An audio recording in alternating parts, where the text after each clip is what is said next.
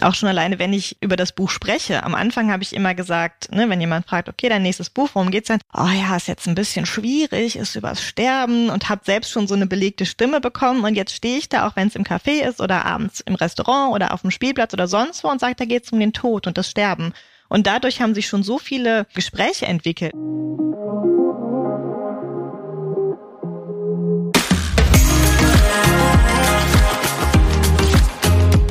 Und herzlich willkommen zum Femtastics Deep Dive Podcast mit Anna Weilberg und Lisa van Houten, den Gründerin des Magazins Femtastics.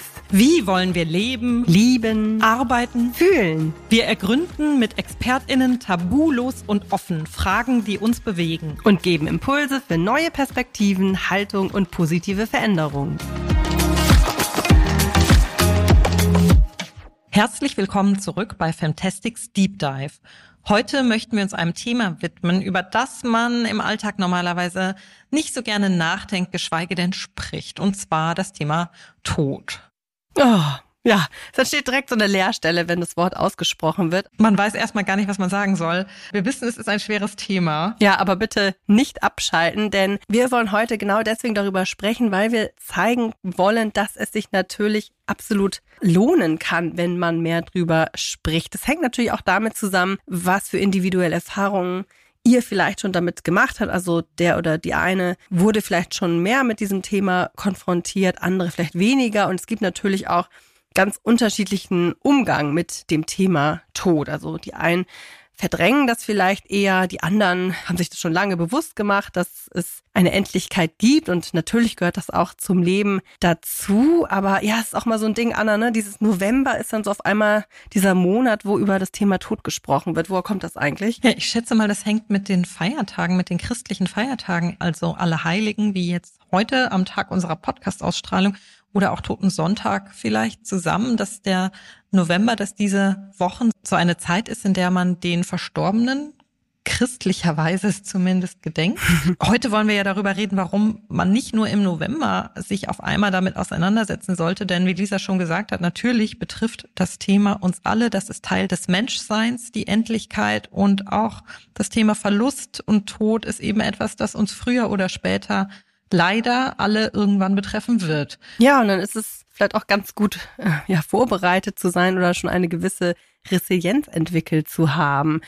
Wir haben zwei Protagonistinnen gefunden, mit denen wir sehr gut darüber sprechen können. Und zwar sind das die Autorin Julia Allmann und Laura Letschert. Laura Letschert ist, Letschert ist auch Autorin und Coach. Ihr Fokus liegt auf sowohl persönlichen als auch unternehmerischen und gesellschaftlichen Veränderungsprozessen. Und die beiden haben jetzt ein Buch zusammengeschrieben. Ja, das Witzige ist, das muss ich noch ergänzen. Julia Allmann kennen wir einerseits, weil sie auch als Autorin für Femtastics arbeitet und der zweite Fun Fact an dieser Stelle ist, dass sich Julia und Laura kennengelernt haben, weil Julia ein Coaching von Laura für Fantastics besucht hat und darüber geschrieben hat. Und dabei ist dann überhaupt die Freundschaft der beiden entstanden, was eine sehr schöne Randnotiz ist.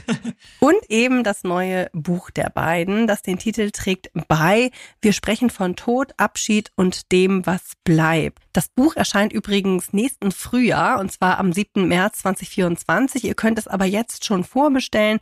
Den Link findet ihr in unseren Show Notes. Ja, aus dem Titel lässt sich schon erahnen, worum es den beiden eben geht, nämlich ja Impulse für das Leben im Hier und Jetzt zu gewinnen, aus der Beschäftigung mit dem Thema Tod. Und dafür haben die beiden sich 16 ganz unterschiedliche GesprächspartnerInnen gesucht, die einen ganz unterschiedlichen Zugang auch zu dem Thema Tod haben. Also zum einen einen beruflichen, da sind zum Beispiel SterbebegleiterInnen dabei, aber natürlich auch Betroffene, also zum einen Menschen, die vielleicht unheilbar krank sind und deren eigener Tod ja bevorsteht und auch Angehörige von Menschen, die verstorben sind. Und mit Ihnen möchten wir heute über dieses Buch und die Erfahrungen, dieses Buch zu schreiben sprechen und eben gerade auch darüber, was können wir aus dieser Auseinandersetzung mit dem Thema für uns, für unser Leben jetzt mitnehmen. Hallo Julia, hallo Laura, herzlich willkommen bei Femtastics Deep Dive. Wir freuen uns, dass ihr heute Zeit für uns habt. Danke für die Einladung, wir freuen uns auch sehr. Ja, hallo und vielen Dank. Sehr, sehr gerne. So, jetzt wird's direkt wahrscheinlich auch ernst, denn wir wollen ja heute über ein Thema sprechen, über das ja nicht oft gesprochen wird oder auch zu wenig, denn es ist ein Thema, mit dem man sich nicht so gerne beschäftigt, nämlich das Thema Tod. Und Ihr habt das trotzdem sehr intensiv getan und habt sogar ein Buch über das Thema Tod geschrieben. Vielleicht noch mal ganz vorne angefangen. Wie kam es zu dieser Idee, das Buch zu schreiben? Ja, ich kann aber kurz einsteigen schon mal, weil du sagst, man spricht da gar nicht so gerne drüber. Kann ich jetzt schon mal spoilern, dass das einer der Gründe war und auch eine mhm. der Wirkungen hoffentlich, die das Buch entfalten kann weil ich auch dieses Gefühl hatte. Laura kann gleich erzählen, wie sie diese Idee vielleicht an mich herangetragen hat und ich auch dachte so, uh, da möchte ich, weiß ich gar nicht, wie tief ich einsteigen möchte.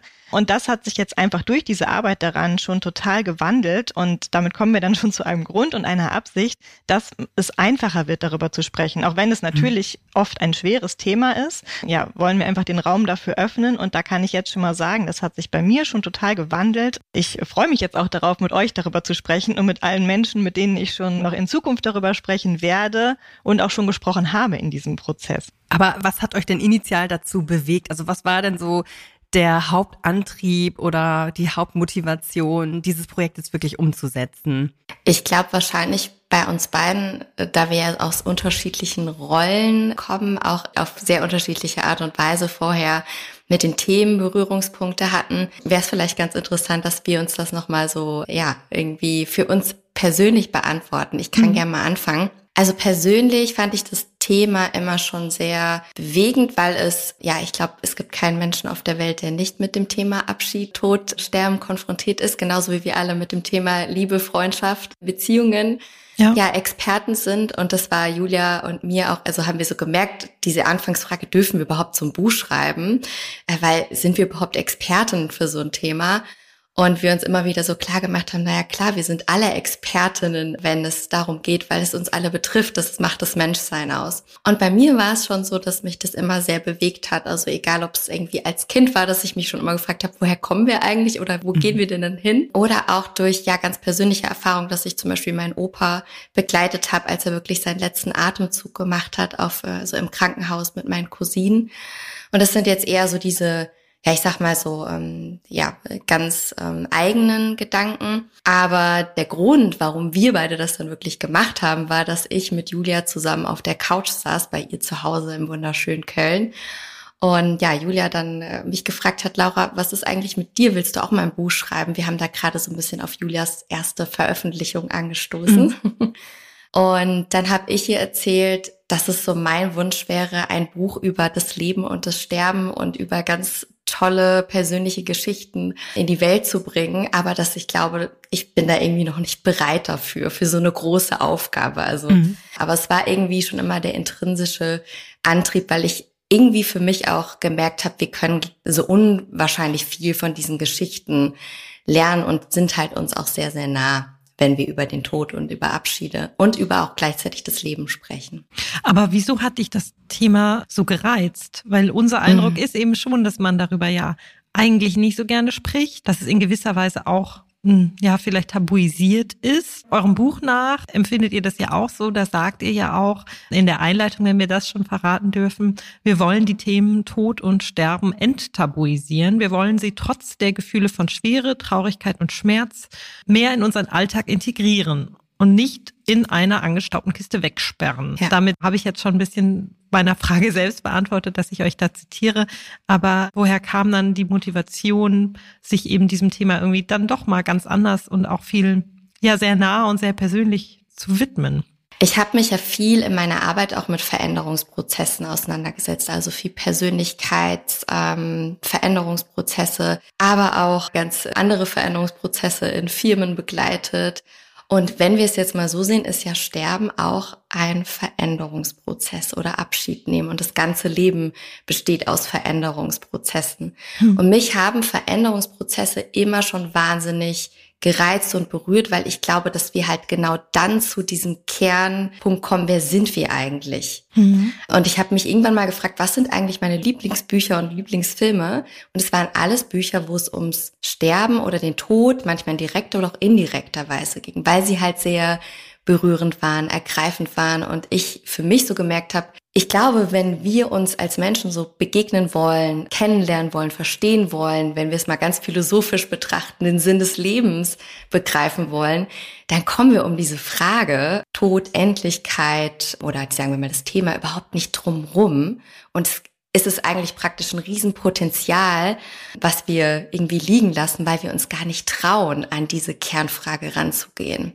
Hm. Welches Potenzial siehst du da dann nämlich? Das, was ich gerade gesagt habe, dieses hm. Wer sind wir wirklich? Dem mehr auf den Grund zu gehen, sozusagen. Genau. Hm. Also ich sag mal, wir, wir kennen ja alle so diese klassischen Geschichten. Ne? Ein Mensch ist irgendwie schwer erkrankt und durch diese Erkrankung, weil eben auf einmal die Endlichkeit wirklich greifbar wird, mhm. stellen wir uns diese Fragen. Okay, wer bin ich? Warum bin ich hier? Was treibt mich an? Wie habe ich eigentlich bisher gelebt? Verbringe ich eigentlich die Zeit mit den Menschen, die mir wichtig sind? Oder merke ich, dass ich doch sehr im Außen bin und mein Leben voller To-Do-Listen ist? Und das sind ja oft so diese, ja, diese klassischen Wendepunkte. Und wir beide, Julia, da sprech mal für dich einfach mit. Wir haben gesagt, warum warten wir auf diese Wendepunkte? Warum muss jetzt erst jemand im Bekanntenkreis erkranken, einer mhm. schweren Krebserkrankung. Warum fällt es uns so schwer und wir wechseln lieber vielleicht die Straßenseite, wenn jemand aus dem Bekanntenkreis jemanden verloren hat? Warum schieben wir beiseite und holen es nicht an die Oberfläche und sagen, was, was können wir da für uns persönlich, für unser Leben draus mitnehmen, für unsere Beziehungen und am Ende unseres Lebens, wann auch immer das ist, dann sagen können, hey, ich habe mir die Frage eben jetzt nicht auf dem Sterbebett erst gestellt, sondern hm. ich habe sie mir schon vorher gestellt. Ich fand das auch wichtig, was du gerade gesagt hast, Laura, den Umgang, wie wir mit anderen Trauernden umgehen. Also es ist ja kein mhm. Trauerratgeber, ganz klar, weil wir da auch beide mhm. nicht die Ausbildung oder Expertise haben. Aber das habe ich damals bei mir auch gemerkt, als Laura mit diesem Thema ankam und ich dann gesagt habe, okay, lass uns das zusammen machen, weil ja ich das Schreiben nun mal irgendwie mitbringe und sie mhm. den Impuls für das Thema gegeben hat. Aber dass ich auch selber gemerkt habe, wenn in meinem Umfeld jemand jemanden verliert, dass ich immer so denke, oh, was sage ich denn jetzt? Dann sage ich zum mhm. Kurzes, oh, das tut mir leid, möchte noch einen Kaffee, können wir irgendwie, ne? Also ich wusste mhm. überhaupt nicht, wie ich damit umgehen sollte. Und da hatte ich das Gefühl, dass es auch sehr vielen Menschen so geht. Und deswegen fand ich es auch für mich wichtig, mich mit diesen ganzen Themen zu beschäftigen und diesen ganzen Geschichten der Menschen, mit denen wir jetzt gesprochen haben, um da auch ein besseres Verständnis zu bekommen und auch eine Offenheit und auch den Mut, einfach mal nachzufragen, das merkt man ja dann auch oft, ob die Leute darüber reden möchten oder nicht. Mhm. Aber dann zu sagen, ja. okay, wie geht's dir denn damit? Magst du mir erzählen, was passiert ist? Wie geht's denn mhm. deiner Familie oder deiner Mama damit? Einfach mal zu fragen. Und ich habe jetzt auch seitdem die Erfahrung gemacht, die meisten Menschen sind dafür auch offen. Oder sie sagen, danke, mhm. dass du fragst, da möchte ich nicht drüber reden. Aber viele sind dankbar dafür, dass man sich nicht so ganz verunsichert wegdreht, sondern einfach wirklich ehrliches Interesse zeigt. Genau, du hast es gerade angesprochen, ihr teilt ja in eurem Buch eben die persönlichen Geschichten und Trauererfahrungen von insgesamt 16 Menschen. Wir können gleich auch nochmal darüber sprechen, anhand ja, welcher Kriterien, wenn man so will, ihr die ausgewählt habt oder wie ihr die Gesprächspartnerin gefunden habt. Du sprachst ja jetzt auch gerade schon über den Umgang mit dem Thema Tod, dass der sehr individuell ist. Hat sich dieser Umgang denn jetzt eurer Erfahrung nach generell in den letzten Jahren irgendwie geändert bei den Menschen? Habt ihr da was beobachten können, dass sich da was tut? Vielleicht auch eben weg von, oh Gott, man will gar nicht drüber sprechen, hin zu mehr Dialog und ja, Austausch? Also ich denke, da gibt es schon einen großen Wandel. Das haben wir jetzt auch bei der Recherche bemerkt, vorher oder auch in den Gesprächen mit den äh, ProtagonistInnen. Ähm, es ist natürlich vieles noch, wenn man einmal eintaucht, ist man da ja auch in dieser Blase und stellt fest, mhm. was es alles gibt. Aber ja, so Thema neue Abschiedskultur, alternative Bestatter, die einfach offener damit umgehen und mehr Möglichkeiten aufzeigen.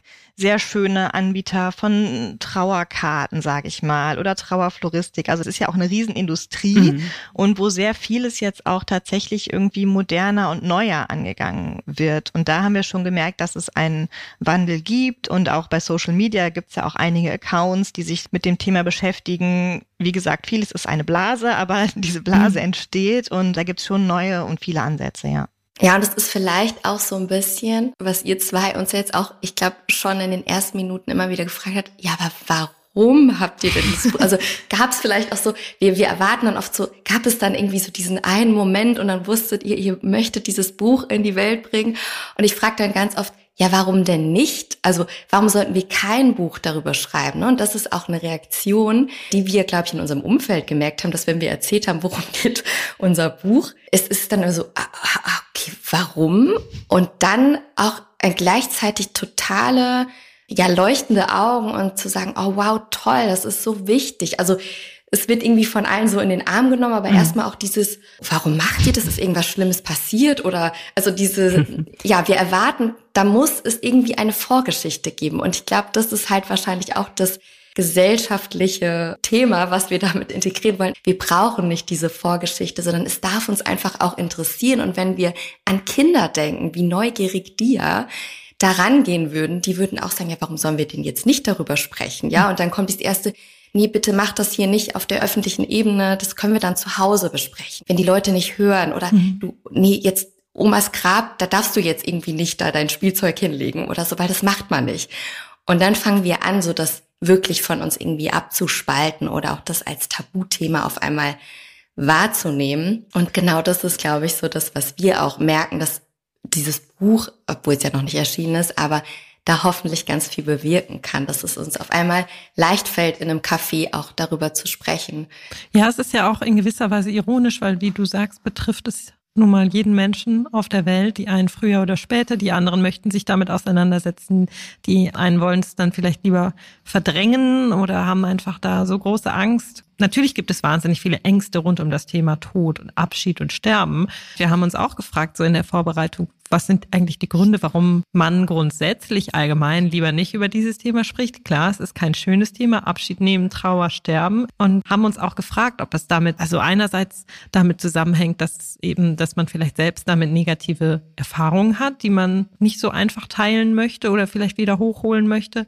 Oder ob es auch ein Stück weit damit zusammenhängt, dass es in der Gesellschaft, gerade auch jetzt in unserer Gesellschaft, immer so viel um, um diese Themen geht, Laura, die du auch angesprochen hast, die individuelle individuelle Lebensgestaltung, Kontrolle über die eigene Geschichte, das Ausschöpfen von Potenzial und so weiter. Und dass man dann aber beim Thema Endlichkeit in gewisser Weise so machtlos ist. Wir alle sind endlich, auch wenn es jetzt Menschen gibt, die zum Beispiel an die Kryonik glauben ne, und das dann vielleicht mhm. anders sehen, aber das lassen wir jetzt mal außen vor.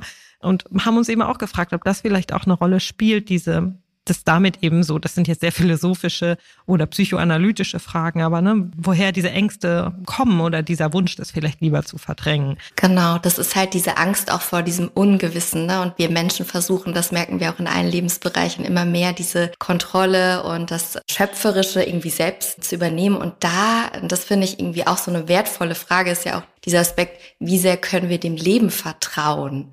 Also jetzt sagen wir mal auch wieder der Veränderung, dem Prozess, so wie es die Natur irgendwie von alleine tut, was das Leben einfach mit sich bringt, dass es in, in Zyklen abläuft. Und da, glaube ich, dürfen wir Menschen uns vielleicht so ein bisschen mehr wieder daran erinnern, in dieses Ur, wir sagen ja auch oft Urvertrauen zu gehen. Ne? Und ich glaube, das ist bei diesen, was wir ja auch alle, ich glaube, wir vier alle kennen, wir wollen das Beste aus unserem Leben machen, wir wollen unser Business erfolgreich führen und so. Und wir sind halt sehr in diesem Machen und Gestalten und ja, Modus. Und das ist halt auch irgendwie ein Loslassen. Und Loslassen ist ja was, was uns Menschen oft schwer fällt. Mhm. Gleichzeitig finde ich, dass das eigentlich auch sehr eng zusammenhängt und das haben wir auch bei den Gesprächen gemerkt, dass einige Protagonistinnen dann so eine jetzt erst recht Einstellung mitbringen. Ja. Du weißt nicht, wie lang das noch ist. Du möchtest es gerne erschaffen und schöpfen. Wartest du jetzt darauf, bis du 50 bis 60 bis 80 bist oder weil du gar nicht weißt, ob du überhaupt 45 bist, fängst du jetzt damit an. Also das ist gerade für Menschen, die sehr viel oder sehr viel erreichen, klingt jetzt so nach Karrierestreben, aber die irgendwie viel daraus machen wollen, dass es gerade dann hilfreich ist, sich das noch einmal vor Augen zu führen. Am besten fange ich sofort an, weil ich nicht weiß, wie lange ich noch habe. Ja, ich glaube durchaus auch, dass es natürlich Menschen gibt, die sich sehr wohl damit beschäftigt haben und die mhm. das schon sehr früh akzeptiert haben, dass wir alle irgendwann sterben und dementsprechend auch leben. Es kann natürlich aber auch in eine Richtung gehen, dass man irgendwie sagt, es wird einem alles so ein bisschen egal und man engagiert sich nicht mehr, weil ne, wir eh alle irgendwann weg sind. Also ich glaube schon, da gibt es natürlich verschiedene Haltungen zu. Das wollte ich auch nochmal erwähnen.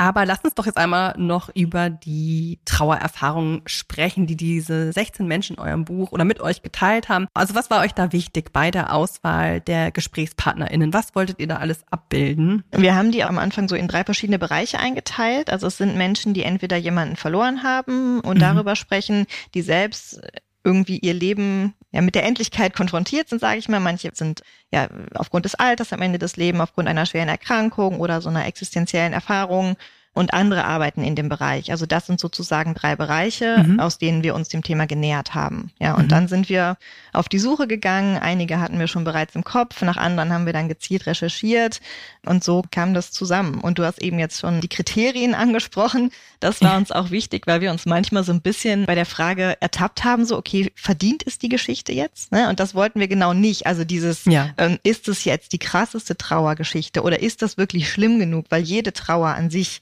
ne, einzigartig ist und individuell und sind dann noch so viele Geschichten begegnet oder eingefallen, so, oh, guck mal, die hätte aber auch noch was zu erzählen, dass wir dann auch gesagt haben, es ist jetzt nicht das Ranking der äh, 16 Nee, das habe ich aber auch nicht gemeint, ne? Also ja, genau. Nee, das wollte ich nur noch mal sagen, weil das am Anfang, das haben uns auch viele gefragt, okay, was musste man denn erfüllen sozusagen, um da reinzukommen? Und ja. da war es mehr so, es ist keine vollständige Auswahl, es ist eine sehr individuelle. Ja, und das war auch ein bisschen Zufall, ein bisschen persönliche Zuneigung und mhm. einfach der Weg hat das dann so ergeben. Also sind das wahrscheinlich auch Menschen, die jetzt individuell davon betroffen sind, weil es sie wirklich selbst betrifft oder auch Menschen, deren Angehörige das betrifft, vermutlich, oder? Genau, also wir haben zum Beispiel, das passt auch irgendwie ganz gut als eine Anekdote dazu. Ich bin damals, als ich noch in Köln gewohnt habe, öfters mal auf dem Friedhof auch spazieren gewesen, was mhm. ja für manche auch schon so ein bisschen skurril ist. Okay, wie, äh, wie kann man auf dem Friedhof spazieren gehen? Ich fand es irgendwie immer auch einen sehr kraftvollen und auch weisen mhm. Ort und auch sehr ruhigen Ort. Und ich habe damals ein Grab wirklich durch Zufall entdeckt von einem kleinen Jungen. Und wirklich, ich habe noch nie so ein wunderschönes, liebevoll gestaltetes und voller Leben sprühendes Grab gesehen und stand da einfach nur und habe geweint. Und ich habe so gemerkt, in dem Moment, also in diesem Grab steckt so viel mehr Leben, weil dieses Kind ist eben sehr jung gestorben. Es ist irgendwie so, so allumfassend hier zu spüren auf dem Friedhof. Und ich bin dann noch ein paar Mal zurückgekehrt und als Julia und ich dann über diese Buchidee geschrieben haben, haben wir darüber gesprochen, wie wäre es denn, die Eltern oder Angehörigen von diesem Jungen wirklich zu finden. Mhm. Und das haben wir dann tatsächlich geschafft und mit der Mutter dieses Jungen gesprochen. Ja, und das war natürlich auch so, so einer dieser Momente. Und so kam das dann irgendwie immer sehr, ja, auch würde ich sagen, glaube ich, so im, im Prozess haben sich mhm. da die richtigen Menschen zusammengefunden, glaube ich. Ne? Und könnt ihr was dazu teilen, welche unterschiedlichen Umgangsarten mit dem Tod, ihr meintet jetzt ja, es ist sowohl privat als auch beruflich, was ihr da abbildet. Welche unterschiedlichen Umgangsarten habt ihr kennengelernt und teilt ihr? Habt ihr da vielleicht Muster erkannt oder habt ihr eher so ganz persönliche, besondere ja, Arten gefunden? Also Muster erkannt würde ich jetzt gar nicht sagen. Wir haben es aber auch nicht daraufhin angeschaut, glaube ich, und analysiert. Es ist ein sehr ja, individueller Prozess und was finde ich bei allen rauskam oder bei vielen war sowas, es darf alles sein. Es ist alles okay und man muss da vielleicht auch einfach mal durch und das aushalten sozusagen. Ich habe da auch gemerkt, dass, äh, glaube ich, viele von uns auch noch so Vorbehalte abbauen dürfen. Zum Beispiel haben wir auch mit einer gesprochen, die hat ihren Mann sehr plötzlich verloren und hat auch zwei Kinder. Also der ist auf einmal aus der Familie sozusagen gerissen worden.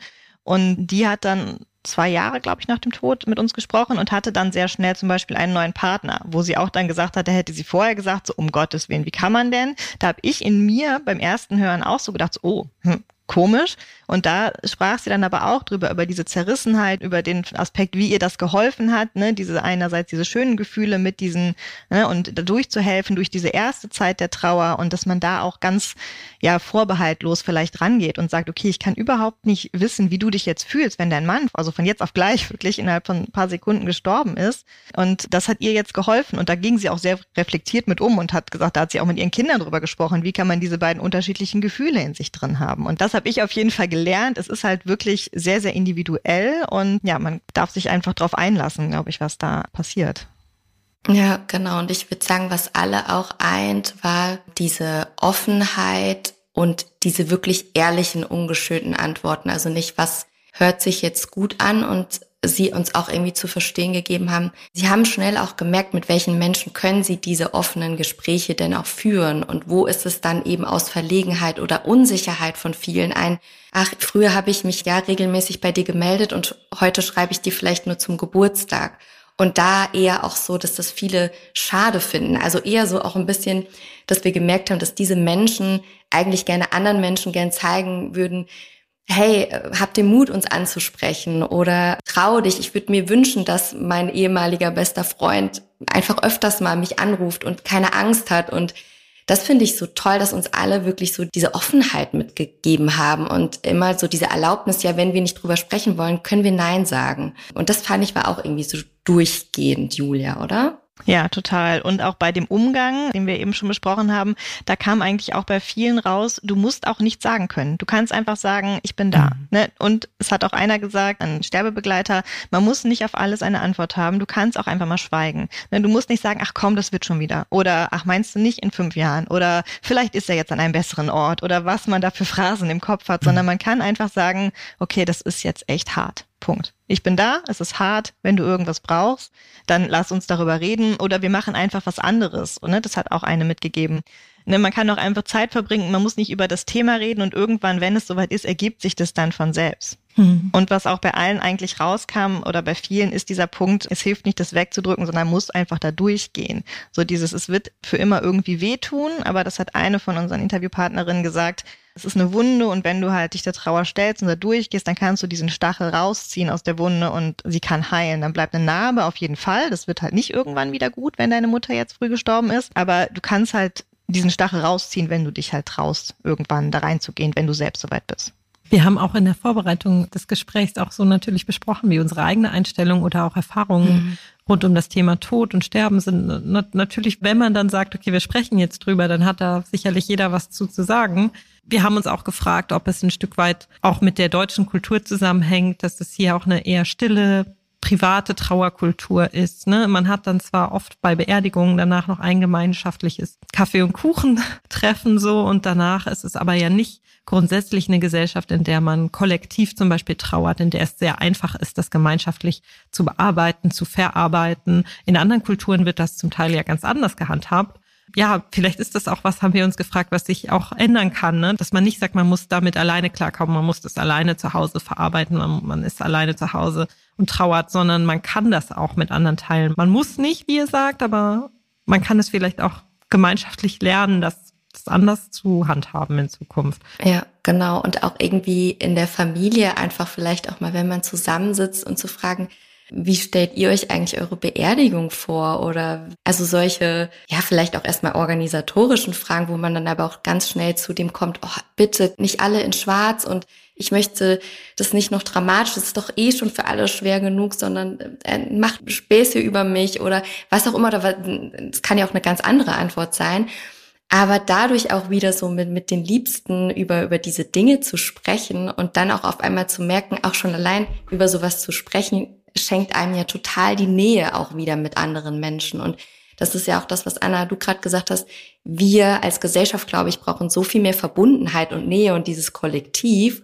Und das können wir über so ein erstmal sehr vermeintlich distanziertes Thema dann wie den Tod wahrscheinlich ja erreichen. Ähm, und dann eine hoffentlich neue Trauerkultur auch für uns als die nächste Generation irgendwie etablieren, äh, dass wir vielleicht zu viert irgendwann da nochmal sitzen und sagen, ich habe schon meine Playlist auf Spotify für meine Beerdigung erstellt, ja, und das ist okay und man ja wird nicht schräg angeguckt, mhm. sondern ja. Ich fand zu dem Thema auch tatsächlich besonders bewegend, aber auch informativ gleichzeitig. Ein Gespräch, das wir geführt haben mit zwei alternativen Bestattern aus Berlin, also ich finde, wenn man denen auf Instagram folgt, wenn ich da jetzt schon mal die Empfehlung aussprechen darf, Junimond-Bestattungen, also das ist allein schon so ein Blick in diese Welt. Also die gehen auch mit dem ganzen Thema schon vom ersten Kontakt an ganz anders um. Also die haben auch erzählt, da sind auch Menschen, die wollen, bevor ihr Vater beerdigt wird und in den Sarg kommt, wollen die mal Probe liegen. So. Und das ist völlig okay. Ne? Und die haben auch einen Sarg bei sich im Laden, wie sie sagen, äh, stehen, wo sie auch gesagt haben, als sie da eingezogen sind, kamen auch äh, Kinder aus der Nachbarschaft und haben mal ihre Puppen reingelegt oder sind mal reingeklettert. Wo ich glaube, glaube, dass jetzt wahrscheinlich viele so denken, so, uh, ja, Kinder im Sarg, das will ich ja jetzt, so ein Bild will ich gar nicht im Kopf haben, aber das Ganze halt so normalisieren.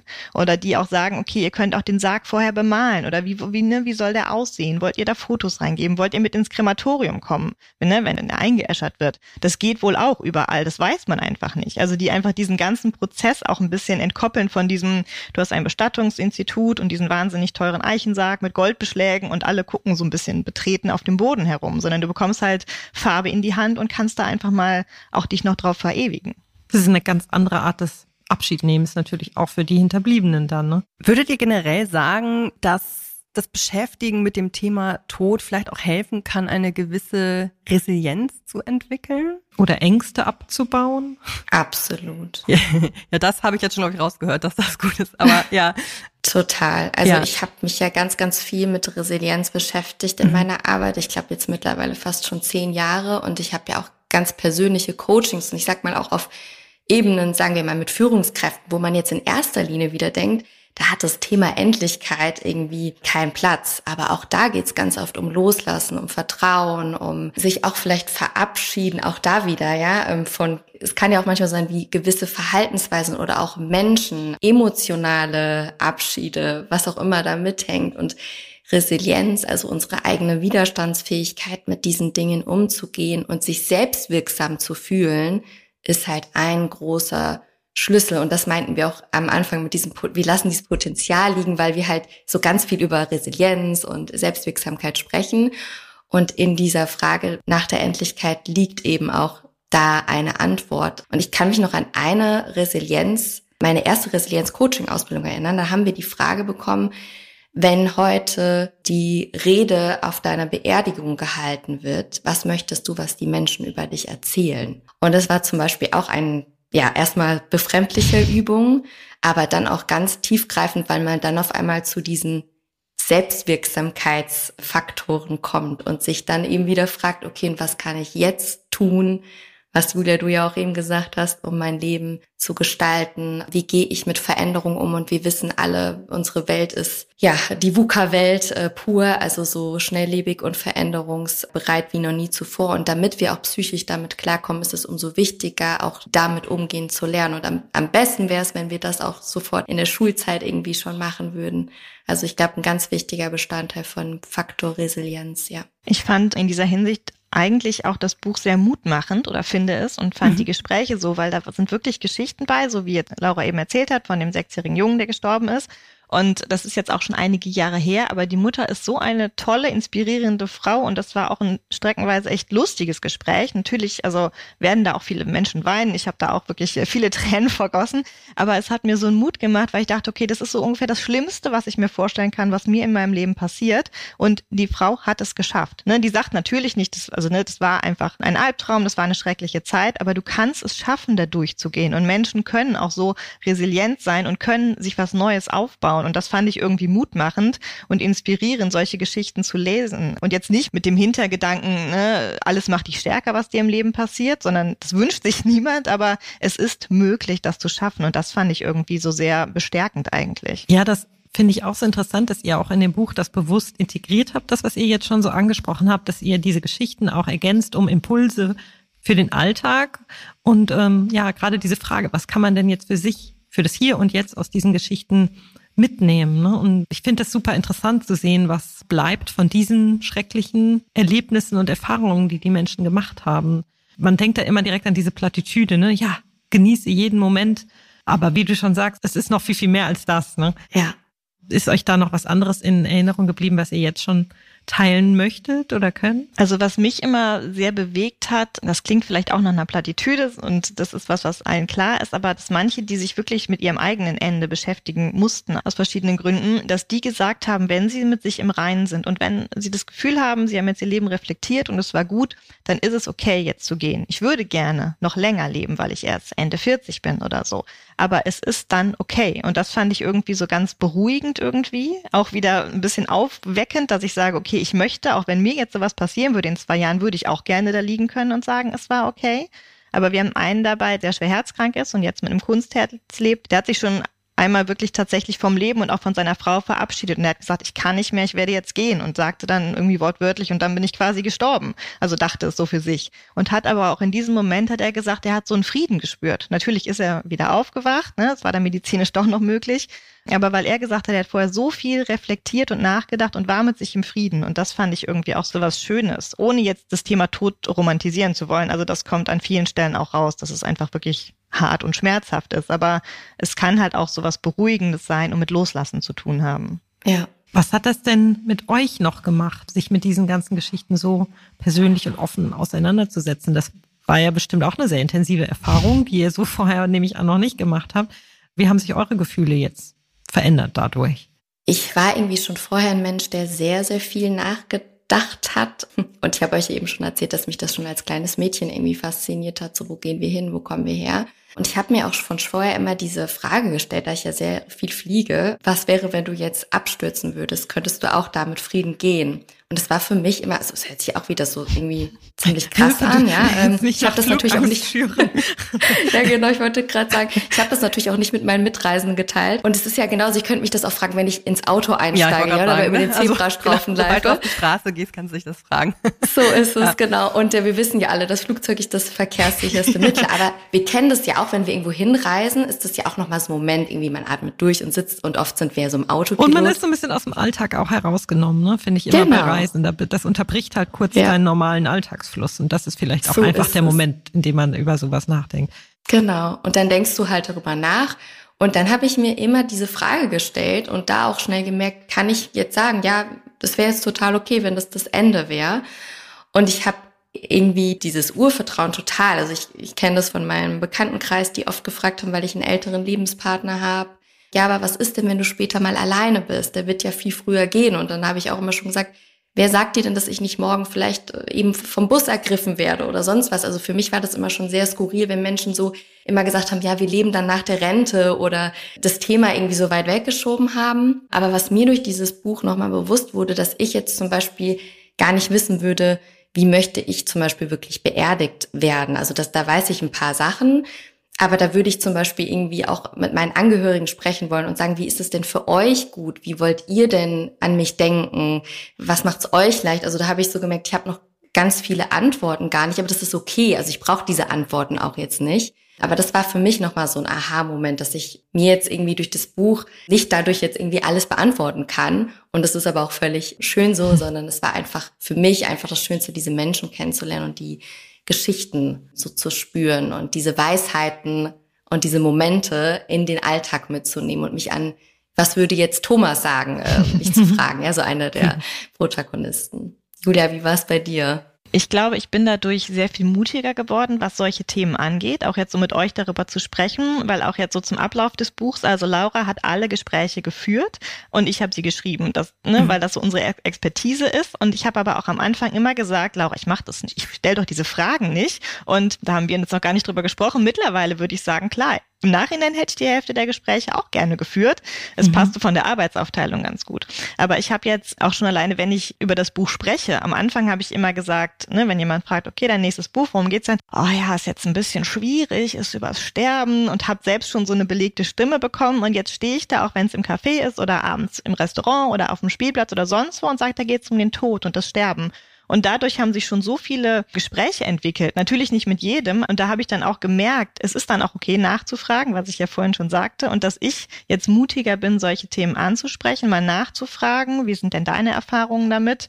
Muss niemand beantworten, aber in so vermeintlich schwere Themen mehr einzutauchen. Und das ist auch was bei diesen Impulskapiteln zum Beispiel, die du eben angesprochen hast, die haben wir jetzt auch beide geschrieben und das war für mich auch ein Prozess. Und als ich jetzt zur Vorbereitung auf den Podcast das nochmal durchlas, weil das auch sehr persönliche Gedanken sind, dachte ich auch nochmal, ach du Schreck, es ist ja noch nicht in der Welt. Aber auch das ist halt irgendwie dieser Mut zur Offenheit, weil alle diese Menschen sich so persönlich geöffnet haben, dass wir dann da auch ein bisschen mitgegangen sind. Und ich glaube, da dürfen wir alle vielleicht ein bisschen mutiger sein, da mal, ja, nicht so verschlossen durch die Welt zu gehen und dadurch mehr Verbundenheit entstehen zu lassen. Ja, den Aspekt finde ich so wichtig, dass dadurch ja, eine, wie ihr gesagt habt, eine ganz andere Nähe entsteht. Total. Wenn man sich auch über, über schwere Themen austauscht. Ja. Und es ist auch oft so, also äh, weil ich jetzt gerade gesagt habe, ich denke jetzt irgendwie an Thomas, was würde der jetzt sagen? Ich habe mit denen ja ein Gespräch geführt, aber oft habe ich das Gefühl gehabt, ich kenne diese Menschen intensiver und näher als viele meiner langjährigen Bekannte oder Freunde. Und das finde ich auch so bezeichnend dafür, dass wir uns so nahe kommen können, wenn wir diese Gespräche führen. Und das haben wir dann auch gemerkt.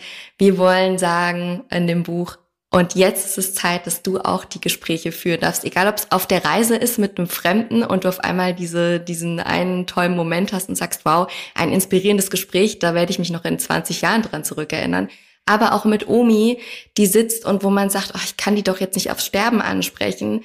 Und ich traue mich einfach, meine eigene Oma zu fragen, hey Oma, wie geht's dir denn damit? Oder vermisst du den Opa immer noch? Oder wie kommst du damit klar? Also das war so unser, ja, unser Wunsch. Und für uns ist er zumindest, also für Julia und mich, ein Stück weit in Erfüllung gegangen, dass es auf jeden Fall was bewirkt hat in unserem Kreis und für uns selbst, ja. Es war uns ja auch wichtig und ist uns wichtig, dass ein schönes Buch daraus wird und dass es jetzt nicht irgendwie schwarz und grau und so sehr schwer ist, sondern dass es auch irgendwie mhm. ähm, hübsch aussieht. Und haben wir auch in dem Vorwort geschrieben, dass sich vielleicht halt sowas ergeben kann, dadurch, dass jemand das Buch da liegen sieht oder ne, vielleicht wie du gerade sagtest, auf einer Reise und dann aber auf dem Cover sieht, also das heißt ja bei und dann aber der Untertitel, ne, wir sprechen von Tod, Abschied und dem, was bleibt, dass man dann vielleicht hinguckt und so denkt, oh, ich dachte eher, das wäre irgendwie, Lifestyle klingt übertrieben, aber irgendwie mhm. ein anderes Thema mhm. und dass man dann aber auch den Mut hat, vielleicht da ja, einfach drüber zu reden. Ja, das ist es wahrscheinlich, ne? Den Mut aufbringen, sich mhm. dem Thema zu stellen.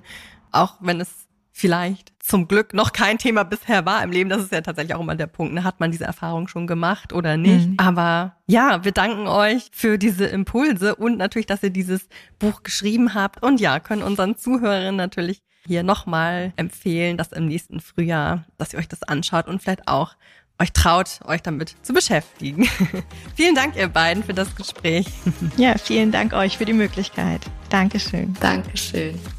Wir hoffen, ihr konntet aus diesem Gespräch Impulse für euch mitnehmen, warum es sich lohnen kann, sich selbst mit diesem schweren Thema Tod auseinanderzusetzen und auch vor allen Dingen, warum es so lohnenswert ist, gemeinsam mit anderen Menschen über dieses Thema zu sprechen. Ja, wir bedanken uns wie immer, dass ihr heute wieder zugehört habt. Wir freuen uns, wenn ihr den Fantastics Deep Dive Podcast abonnieren mögt, ihn weiterempfehlt oder eine Bewertung dalasst. Wenn ihr Fragen oder Anmerkungen habt, schickt uns gerne eine E-Mail an podcast.fantastics.com und wenn ihr vielleicht sogar unsere unabhängige journalistische Arbeit unterstützen mögt, dann könnt ihr das über Steady tun. Hier heißen wir Fantastics. Ansonsten hören wir uns in zwei Wochen. Macht's gut, bis bald. Bis dann.